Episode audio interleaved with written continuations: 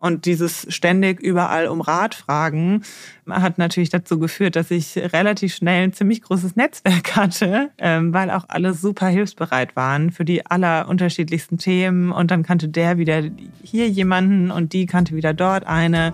Und so hat es dann irgendwie auch dazu geführt, dass ich hier in Berlin relativ schnell vernetzt war, weil ich war, als ich Nove gegründet habe, gerade erst frisch nach Berlin gezogen.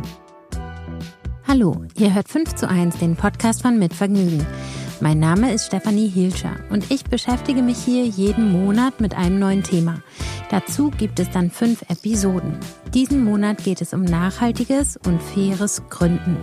Wenn wir an Nachhaltigkeit denken, denken wir an ein Produkt, das möglichst umweltfreundlich produziert wird. Aber Nachhaltigkeit hat noch viel mehr Aspekte. Die beleuchte ich mit meinen Gästen in dieser Staffel. Heute ist Janina Waschkowski zu Gast. Aus dem Personalwesen kommt, hat Janina in ihrer zweiten Schwangerschaft den anhaltenden Bedarf an schöner Mode für Frauen entdeckt, deren Körper sich verändert. Sie gründete mit Nove eine Firma, die Mode macht, die sich dem Frauenkörper anpasst und nicht nur in der Schwangerschaft, sondern immer getragen werden kann. Ihre Mode ist so zeitlos und hochwertig, dass sie ewig hält. Wie das alles funktioniert, erfahrt ihr jetzt von Janina. Heute bei mir zu Gast ist Janina Waschkowski von dem Label Nove. Ich freue mich total, dass du da bist. Ich freue mich auch. Hallo. Oh, voll gut. Äh, wir reden ja äh, diesen Monat über faires Gründen und über Nachhaltigkeit. Und dein Label ist ein leuchtendes Beispiel dafür, wie ich finde. Das hast du aber nicht von Anfang an gemacht. Du hast beruflich vorher ein bisschen was anderes gemacht. Erzähl doch mal, wie du dazu gekommen bist. Ja, ähm, Nove ist eigentlich eher aus dem Zufall entstanden. Mein äh, beruflicher Hintergrund ist eigentlich eher im Kulturbereich. Später habe ich dann äh, in den Personalbereich gewechselt. Also meine letzten Jobs waren immer in irgendeiner Human Resource Funktion. Mhm. Und als ich ungefähr 23 war, würde ich jetzt mal schätzen, habe ich mit einer Frau zusammengearbeitet, die schwanger war und die jeden Tag im gleichen schwarzen Kleid zur Arbeit kam. Und ich habe sie dann irgendwann gefragt, du sag mal, du kleidest dich doch sonst so gerne bunt. Warum ziehst du immer das gleiche schwarze Kleid an? Und dann ist sie in Tränen ausgebrochen und hat gesagt, mir passen, mir passt nichts mehr, meine Figur hat sich so stark verändert.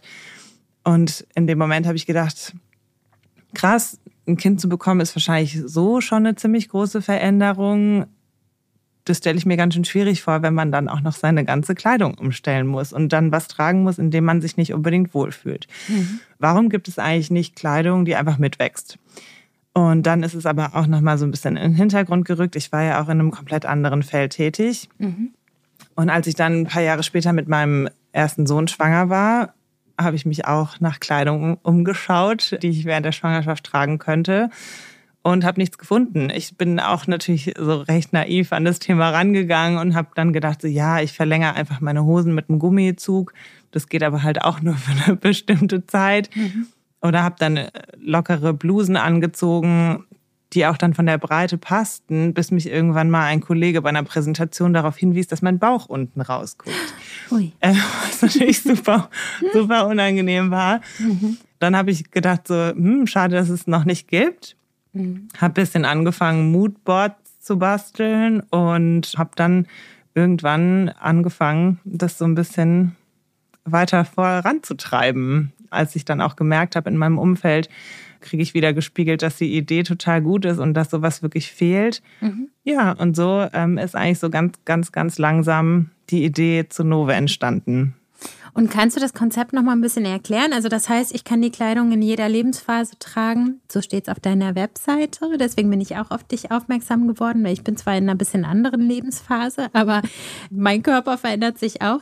Und quasi, also du trägst es unschwanger, du trägst es schwanger, du trägst, wenn vielleicht die Wechseljahre kommen und es wächst mit und auch wieder mit zurück? Oder kannst du mir das Konzept so ein bisschen noch verdeutlichen? Ja, genau. Also du hast das richtige Stichwort schon gebracht. Also der weibliche Körper verändert sich tatsächlich im Durchschnitt bis zu 30 Mal im Laufe eines Lebens. Und viele Frauen kennen es ja auch ähm, von von der Periode, dass der Bauch irgendwie ein bisschen aufgebläht ist und die liebste Jeans irgendwie gerade kneift oder dass man vielleicht nach der Schwangerschaft auch nicht sofort wieder in die eigentliche Kleidung reinpasst. Und ja, genau. Deshalb habe ich Kleidung entwickelt, die sich quasi dem sich verändernden Körper einer Frau anpasst. Und äh, zu Beginn natürlich ganz klar stand bei mir im Fokus das Thema Schwangerschaft, weil das meine, mein eigener Painpoint war. Mhm. Aber ich habe dann gemerkt, dass ganz viele Frauen, die die Nove-Sachen tragen, gar nicht schwanger sind, sondern das irgendwie auch ja an Weihnachten ein angenehmes Outfit finden. Oder gerade zum Thema Wechseljahre, wo der Bauch ja auch öfter mal aufgebläht ist. Oder mhm. wo auch so leichte, angenehme Stoffe schön zu tragen sind, wenn man vielleicht irgendwie, ja, wenn einem öfter mal heiß ist. Genau, also es hat sich eigentlich so ähm, ergeben, dass es sich auf diese Lebensphasen ausgeweitet hat was mir am Anfang gar nicht so klar war, dass es natürlich nicht nur das Thema Schwangerschaft betrifft, sondern auch andere Momente in, im Leben einer Frau, wo sich der Körper verändert. Also eine Kundin hat gesagt, sie ist so froh, dass sie jetzt endlich eine Hose hat, die Gewichtsschwankungen mitmacht, weil sie immer, wenn sie total Liebeskummer hat, dann nimmt sie zu und wenn sie wieder frisch verliebt ist, dann nimmt sie wieder ab. Und die Hose ist trotzdem da. Und die Hose ist trotzdem da. Ja, wunderbar. Sehr gut. Und war dir das von Anfang an bewusst, dass natürlich dieses Konzept auch total zur Nachhaltigkeit beiträgt. Also ich meine, man muss keine neuen Klamotten kaufen. Ja, die Idee war natürlich schon auch, dass man da einen gewissen Teil zur Nachhaltigkeit beiträgt, was natürlich auch ein bisschen schwierig ist an dem Konzept, ähm, weil wenn man halt einmal alles von Nova hat, dann braucht man auch nichts anderes mehr. Deshalb ist es so ein bisschen, was das Finanzielle angeht, vielleicht nicht so die allerglückste Branding-Idee. Aber klar, das ist natürlich super, weil ähm, Produkte gibt's genug auf der Welt. Ja, aber wenn ich mit meinem kleinen Nove-Label dazu beitragen kann, dass es eben Frauen gibt, die sich nur ein paar gute Teile kaufen, anstatt ganz, ganz viele nicht so hochwertig verarbeitete, dann freue ich mich natürlich. Wie würdest du den Stil denn so beschreiben? Ähm, Novik. also schwierig, den Stil zu beschreiben. Ich glaube, ich stecke da zu tief drin.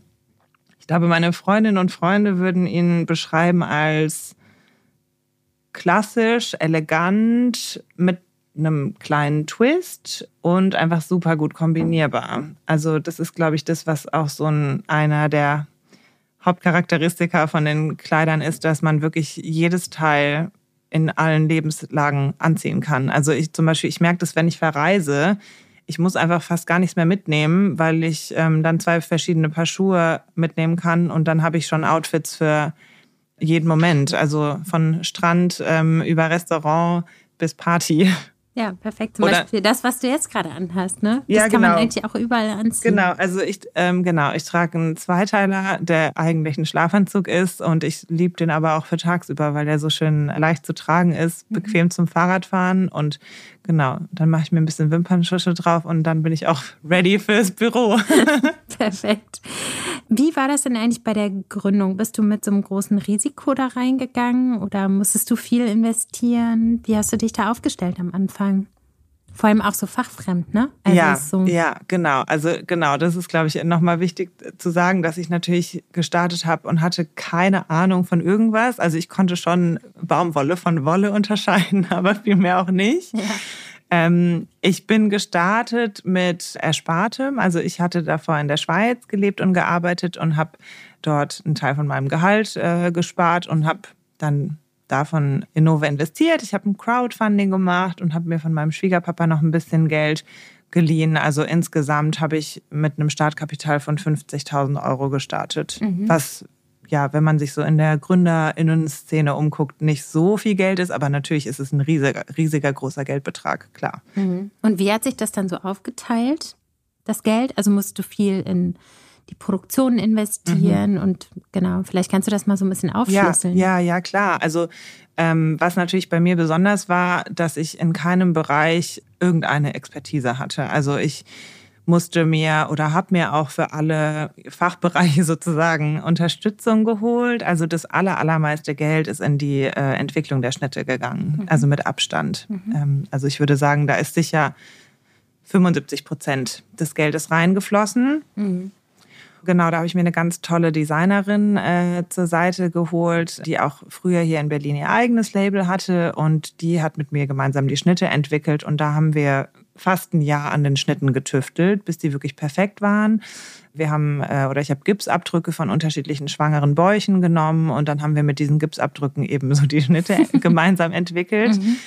Und dann habe ich mit zwei ganz tollen Frauen zusammengearbeitet, die für mich das Design erstellt haben, also das Logo und die CI und wie so ein Brand Guide erstellt haben, weil für mich klar war, das Wichtigste ist ein Produkt, was einfach super, super, super gut ist, weil ich mir mit so einem kleinen Budget nicht leisten kann, da noch weiter großartig irgendwie Retouren in Kauf zu nehmen oder Sachen zu reparieren. Und natürlich war auch für mich total wichtig, diese visuelle Visitenkarte zu haben, um diese Idee auch rüberzubringen, irgendwie einen Instagram-Account zu starten. Und ähm, das alles aus einem Guss ist, war mir einfach super, super wichtig. Mhm. Und hast du das alles selber ausgedacht, was jetzt wichtig dafür ist, oder hast du dir irgendwo Rat geholt? Nee, also das habe ich mir selber ausgedacht. Okay. Also ich habe auch mir so ein paar Gründerinnen-Bücher durchgelesen und dann dachte ich immer so, oh Gott, das kann ich alles nicht und hm. das überfordert mich total und ich will jetzt nicht auf irgendwelche Fundraising-Events gehen und ähm, ich, ja, ich habe auch dann mal angefangen, einen Businessplan zu schreiben und spätestens als dann Corona kam, also ich hatte, ich habe im Januar 2020 gelauncht und sechs Wochen später kam Corona. Spätestens da habe ich diesen super tollen Businessplan in alle seine Einzelteile zerpflückt und aus dem Fenster geworfen, weil dann war klar, das nützt mir nichts. Und ja, ich habe schon ehrlich gesagt ziemlich viel einfach nach dem Gefühl gemacht und habe, wenn ich irgendwo nicht weitergekommen bin, irgendwo um Rat gefragt. Mhm. Und dieses ständig überall um Rat fragen hat natürlich dazu geführt, dass ich relativ schnell ein ziemlich großes Netzwerk hatte, mhm. ähm, weil auch alle super hilfsbereit waren für die allerunterschiedlichsten Themen. Und dann kannte der wieder hier jemanden und die kannte wieder dort eine.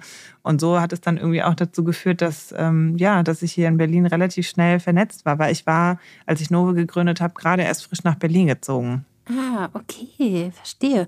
Und hast du dann so aus dem Kalten einfach Leute angeschrieben, wo du dachtest, auch die könnten das jetzt wissen? Ja, genau. Oder angerufen. Also bei, also es gibt ja viele Leute, die telefonieren nicht so gerne. Mhm. Dazu gehöre ich nicht. Ich kläre immer gerne alles schnell am Telefon. Mhm. Und ähm, ja, genau, habe ich einfach angerufen oder wenn ich wusste, die kennt irgendwie bei dieser und jener Produkt, Produktionsstätte jemand habe ich einfach gefragt, so hey, kannst du mir da vielleicht einen Kontakt herstellen? Mhm. Ja, und die und ganz, ganz viele Leute haben wirklich super nett unterstützt und mit vielen aus dieser Anfangszeit bin ich auch heute noch in Kontakt und konnte denen dann auch wieder helfen. Also das hat sich irgendwie alles, glaube ich, auch für alle ausgezahlt. Super. Ach cool. Was waren denn für dich bisher die größten Überraschungen? Also ich glaube, die größte Überraschung ähm, natürlich in dieser ganzen Zeit, in der ich versucht habe, das Label aufzubauen, war natürlich Corona. Also mhm. damit habe ich einfach gar nicht gerechnet. Das mhm. hat mich schon ein bisschen aus dem Konzept gebracht. Ansonsten gab es immer wieder so ja, so tägliche kleine Überraschungen, dass ich manchmal damit gerechnet habe, dass Sachen deutlich schneller gehen. Manchmal hatte ich auch das Gefühl irgendwie, ja, das braucht jetzt ewig oder es ist super kompliziert, ein Fotoshooting zu organisieren. Und wenn man die richtigen Leute um sich schart, dann geht es eigentlich super fix. Und dann hat man mhm. innerhalb von zwei Tagen ein Fotoshooting aus dem Boden gestampft. Mhm. Und das Wäscheetiketten, auf denen die Pflegehinweise stehen, oft sechs bis acht Wochen Zeit brauchen, bis sie gedruckt sind. Damit habe ich zum Beispiel nicht gerechnet. Also solche kleinen Überraschungen gab es mhm. natürlich ständig und gibt es immer noch. Was war denn eigentlich das erste Teil, das du gelauncht hast? Oder war das direkt eine ganze Kollektion? Ja, genau. Also ich habe quasi mit so einer Basiskollektion gestartet. Also ich glaube, das wichtigste Teil, mit dem ich gestartet bin, ist die Kazan Trousers, die ich auch mittlerweile in verschiedenen Ausführungen habe. Also ich würde sagen, die ist so das Core Piece, weil die so simpel und so besonders ist und einfach wirklich perfekt sitzt an jedem Körper. Also genau, also an der haben wir auch sehr, sehr, sehr lange gearbeitet, weil die einfach nur aussieht wie eine ganz normale schwarze Hose, aber wenn man da reinschlüpft, dann spürt man eben die Besonderheiten und den Schnitt. Die muss ich auch noch haben. Ich weiß, ich weiß. ist immer noch nicht gekauft. Ja, nee, steht auf jeden Fall an. Genau, und dann habt ihr die ganze Kollektion Genau. um die Hose herum quasi aufgebaut. Genau, also genau. Also ich habe mit Isabel, meiner ähm, Designerin und Schnittmacherin, schon überlegt, welche Teile brauchen wir unbedingt. Und es ist natürlich klar, Oberteile sind viel variabler. Das heißt, wir konzentrieren uns auf jeden Fall auf eine super gute Hose und ähm, bieten die in unterschiedlichen Ausführungen an. Und dann kamen aber so nach und nach auch weitere Teile dazu. Also ein weiterer Bestseller wie die Maika Jacket zum Beispiel hat dann später eine andere Schnittmacherin gemacht, Helene. Genau, weil wir einfach gemerkt haben, ich hatte Mäntel in der Kollektion und viele Frauen wollten einfach eine kürzere Jacke und dann habe ich einfach eine kürzere gemacht. Mhm. Okay, also das heißt, du guckst schon, dass du das Feedback der Kunden aufnimmst und entwickelst daran entlang auch neue Teile. Ja, absolut. Also genau, ganz viele Teile sind so entstanden. Also zum Beispiel habe ich jetzt auch einen Gürtel gemacht mhm. und der Gürtel ist auch entstanden, weil eine Frau gesagt hat, oder ehrlich gesagt mehrere Frauen gesagt haben, so, ach Mensch, die Sachen sind so schön, aber ich würde auch manchmal gerne meinen Bauch zeigen und nicht verstecken. Wie kann man den denn vielleicht ein bisschen betonen? Und da habe ich diesen Gürtel jetzt entworfen, mit dem man eben auch alle Teile, auch die Jacken und auch die dünneren Sachen quasi in der Taille zusammenbinden kann, mhm. um den Bauch zu betonen. Mhm. Sehr gut. Du achtest ja sehr konsequent auf Nachhaltigkeit. Kannst du mal erzählen, wo Nachhaltigkeit in deinem Unternehmen überall eine Rolle spielt? Mhm. Ja, das ist schwierig zu beantworten, weil ich glaube, manche Sachen würde ich sehe ich selber gar nicht so sehr als nachhaltig. Also eigentlich ist Nachhaltigkeit wirklich in jeder Faser von Nove vorhanden. Also Faser wirklich im wahrsten Sinne des Wortes. Also mhm. Ich achte bei den Stoffen wirklich sehr strikt darauf, dass sie super, super gute Qualität sind. Ich achte nicht so sehr auf Zertifikate, sondern ich gucke eher, dass die Unternehmen, also die Stoffhersteller, mit denen ich zusammenarbeite, klein sind und ich da auch wirklich die Leute auch kenne und mich darauf verlassen kann. Ich weiß, wo die Sachen herkommen. Ja, weil also gerade gerade auch gerade Frauen mit Kindern, jede Frau, die Kinder hat, weiß, dass die kleinen Babys auch gerne mal die Kleidung ansabbern und da ist es natürlich eine absolute Vollkatastrophe, wenn die mit irgendwelchen krassen Chemikalien behandelt sind und es sind leider eigentlich alle konventionellen Stoffe genau, ich versuche einfach mit kleinen Manufakturen zusammenzuarbeiten. Auch viele, die schon ähm, langjährig, also viele, viele, viele Jahre in ihrem Handwerk tätig sind und da auch einen gewissen Ruf haben. Also ich arbeite mit einer ganz super tollen Lodenweberei aus Bayern zusammen. Mein Leinenstoff kommt aus Österreich. Dann habe ich ein paar italienische Anbieter für Bio-Baumwolle. Also ich habe dann auch so geguckt, welche Regionen sind vielleicht auch für welche Stoffe gut bekannt mhm. und habe so zum Beispiel, so mache ich zum Beispiel die Stoffauswahl. Dann achte ich natürlich bei der Verpackung total darauf, dass da kein Plastik involviert ist. Also ich glaube, das ist wirklich das allereinzige Plastikteil, mit dem ich arbeite, sind Sticker, mhm. ähm, weil die einfach zu leicht zerreißen, wenn sie aus Papier sind. Also ich versuche papierlos zu arbeiten. Das Einzige, was ich ausdrucke, sind die DHL-Etiketten. Ich fahre mit dem Fahrrad zur Arbeit natürlich. solche, solche Kleinigkeiten. Also bei dem Produkt, mir fällt wirklich nichts ein, wo ich jetzt sagen würde, da müsste man noch was verändern in Richtung eine größere Nachhaltigkeit. Und wo produzierst du? Ich produziere an unterschiedlichen Orten. Also die mhm. genähten Sachen werden in Polen produziert und die gestrickten Sachen werden in Erfurt produziert, in Thüringen und der Schmuck in Pforzheim. Mhm. Und ich versuche natürlich auch over, also, also Overstock zu vermeiden. Also ich produziere immer nur in kleinen Serien, weil ich eben auch mit so kleinen Herstellern und Produzenten zusammenarbeite, können die auch innerhalb kürzester Zeit nachliefern, was natürlich ehrlich gesagt für alle Beteiligten super praktisch ist.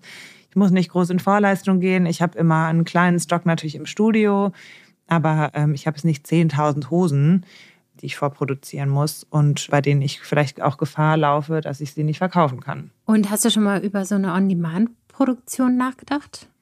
Ja, also genau. Ich glaube, das, was ich mache, ist so ein, so ein Hybrid zwischen On-Demand und Full-Stock immer zu haben. Also ich habe alle Teile immer in ein paar Größen da, mhm. Aber und auch mehrere Stücke pro Größe.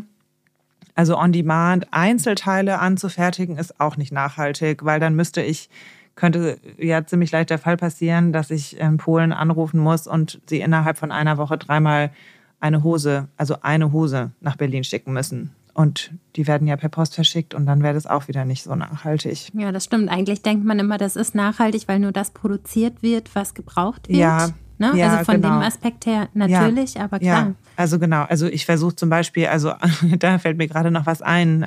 Meine Produzentin in Polen hat mehrere Labels in Berlin, die sie beliefert und dann versuche ich mich da oft an eine Fahrt ähm, dran zu hängen, beziehungsweise mhm. sie versucht auch oft die Fahrten zusammenzulegen. Ich meine, für, für sie ist natürlich, hat es natürlich auch Kostengründe, dass der Fahrer nicht so oft kommen muss, aber genau, sie versucht auch das dann immer so zu kombinieren. Mhm. Was natürlich auch super ist, mhm. ja. Aber dein Radius ist echt kleiner als der von anderen fairen Labels, die ich so kenne, ne? die viel auch in Portugal zum ja. Beispiel produzieren, ne? Ja. Oder in der Türkei. Also bei dir ist ja alles Deutschland oder ja, angrenzende genau. Nachbarländer, ne? Ja, ja, genau. Mhm. Also das hat unterschiedliche Gründe. Also ich meine, es gibt natürlich viele faire Labels, die sehr, sehr viel größer sind als Nove mhm. und die dann halt in Portugal auch ähm, einen ganzen Lastwagen voll laden können mit T-Shirts oder, oder Baumwolle. Und dann ist natürlich Portugal auch bekannt für Jersey, also oder für gestrickte Baumwollware. Mhm. Das benutze ich ja gar nicht in meiner Kollektion. Mhm. Und ja, also wenn man da so sehr hohe Mindestbestellmengen abnehmen kann, ist es schon wieder nachhaltig. Was natürlich gar nicht nachhaltig ist, ist, wenn man es so macht wie ich und dann in Portugal bestellt. Dann muss ja alles immer mit dem Flugzeug nach Deutschland geschickt werden. Also wenn ich mir jetzt alle zwei Wochen ein großes Paket schicken lasse aus Portugal, das wäre dann nicht so toll. Aber die Labels, von denen du sprichst, die machen das wahrscheinlich hoffentlich anders. Hoffentlich, genau. Du arbeitest ja auch nicht nur für Nove, sondern du erstellst ja auch für andere Kleidungsstücke, was im Grunde ja auch einen total nachhaltigen Aspekt hat, weil nicht so viele Menschen die Expertise und die Ahnung haben, die du hast und du stellst dein Wissen zur Verfügung. Erzähl doch mal, wie laufen solche Kooperationen dann ab? Ja, das hat sich jetzt irgendwie so über die letzte Zeit ähm, interessanterweise einfach so ergeben. Da habe ich jetzt eigentlich gar nicht so richtig nachgesucht, aber mich erreichen immer wieder Anfragen, dass irgendjemand sagt so, hey Janina, ich würde voll gerne Produkt XY machen. Dann hast du nicht Lust, dass wir das zusammen machen oder hast du nicht Lust, das irgendwie für mich zu produzieren? Und ich habe, ich sitze natürlich jetzt an der Quelle. Ich habe ähm, eine super Produktion. Ich kenne total tolle Stoffhersteller genau, und habe da jetzt schon in unterschiedlichster Funktion entweder also Hersteller und Label hier zusammengebracht oder habe irgendwie auch ja für andere nachhaltige Labels, die aber ein anderes Kernprodukt haben, so Zusatzprodukte gemacht, also sowas wie Seidenkissen oder oder Waschhandschuhe oder solche Sachen. Genau, also das würde ich sagen, ist so sozusagen Produktionsunterstützung oder so Produktionskollaboration. Äh, Genau. Und dann habe ich aber zum Beispiel auch mit einer Künstlerin eine Kooperation gemacht. Wir haben gemeinsam einen Spiegel entwickelt, der sozusagen die Sicht auf das eigene Selbst dargestellt hat solche Sachen mache ich auch. Ja, also ich, mir macht es große Freude, mit anderen zusammenzuarbeiten. Das liegt wahrscheinlich daran, dass ich eben auch Personalerin bin ähm, und einfach eine große Freude habe, mit Menschen zu sein. Ja, ja, ja, na klar. Ich meine jetzt so als One-Man, äh, One-Woman-Show so, ein, so ein Label zu leiten, ist natürlich was anderes als in einem Unternehmen zu sein. Ne? Aber es ja. ist ja super, wenn man dann darüber in den Austausch kommen kann. Ja, ja, total ja, das ist wirklich schön. Also dieser Netzwerkgedanke ist wirklich super. Das bereichert mich einfach jeden Tag, dass ich mit so vielen unterschiedlichen Frauen ähm, in Kontakt gekommen bin über die Arbeit an Nove. Das ist wirklich ein großes Geschenk. Mhm. Und du sagst ja auch, dass Nove im Grunde noch mehr ist als Kleidung, ne? Dass du gerne, vielleicht formulierst du es einfach selber. ja, ja, genau, da haben wir ja vorhin schon, äh, haben wir schon kurz drüber gesprochen, dass ähm, eigentlich die Idee hinter Nove ja ist, Frauen in allen Lebensphasen zu unterstützen. Also ich habe einfach gemerkt in meinen beiden Schwangerschaften, das ist schon einfach eine enorme Veränderung im Leben, wenn sich der Körper so stark verändert und dass es sehr unterstützend sein kann, wenn man dann trotzdem noch eine Hülle hat und, in, und die Hülle sind nun mal die Kleider, die wir tragen, die einen durch diese Phase mitträgt und in der man sich sicher fühlt und in der man sich schön fühlt und die auch bequem ist. Und eigentlich ist so mein Anspruch auch, dass ich ja, dass ich sage, so ich, ich bleibe ich, egal wie sich mein Körper verändert oder, oder egal welche so lebensverändernden Dinge in meinem Leben passieren und ja, und dass ich einfach möchte, dass so gewisse Sachen sich dann nicht verändern. Also, dass, ja, dass ich da unterstützt bin irgendwie von den Dingen, die ich trage und von meinem Umfeld. Das ist eigentlich so die Idee hinter Nove und das Produkt ist eben jetzt die Kleidung, aber ich kann mir auch langfristig vorstellen, dass sich das nochmal erweitert oder verändert. Also da bin ich überhaupt nicht festgefahren, genau. Was kannst du dir da noch äh, vorstellen? Nichts Konkretes, aber also so dieser, dieser Support-Gedanke, den trage ich da schon einfach total in meinem Herzen. Also ich merke einfach, dass ich jetzt so weit gekommen bin mit Nove, ist einfach nicht nur mein Verdienst. Also da, da sind so viele kleine Stellschrauben ineinander, haben, sind so viele Rädchen ineinander gegriffen und dass ich auch jetzt merke, dass viele Frauen, die jetzt Kinder bekommen in meinem Umfeld, mich auch fragen so, hey, wie hast du das damals irgendwie hinbekommen, irgendwie gleichzeitig die Kinder zu haben und dich selbst als Frau, als ja, äh, auch als Partnerin nicht zu verlieren, ähm, als Freundin und, und dass einfach viel Unterstützung erforderlich ist von außen, wenn man sich verändert oder wenn sich etwas verändert im Leben. Und ähm, da so ein bisschen supportive zu sein, finde ich einfach schön. Aber ich habe kein, ich habe noch nichts Konkretes im Kopf. Okay, wir sind schon am Ende. Wir fahren nochmal die Schleife zurück und ich würde mir fünf Tipps von dir wünschen, wie man heutzutage ein faires Label gründet. Also das Wichtigste ist, wenn man was gründet, nicht sich zu sagen, ich möchte was gründen, was mache ich denn?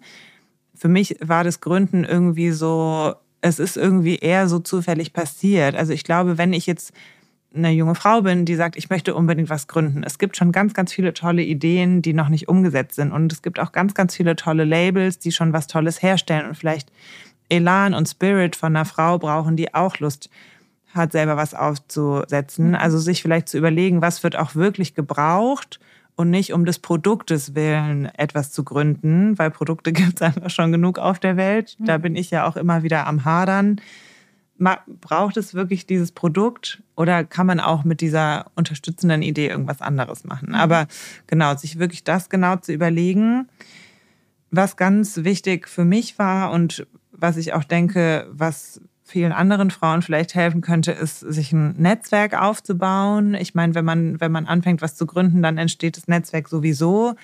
Das war für mich auf jeden Fall hilfreich, wobei ich auch viele kenne, die ähm, lieber so im stillen Kämmerlein sich eher einen Plan ausgearbeitet haben. Diese ganzen Tipps sind natürlich nur sozusagen für mich. Jetzt so rückblickend hätte ich mir die mhm. gewünscht.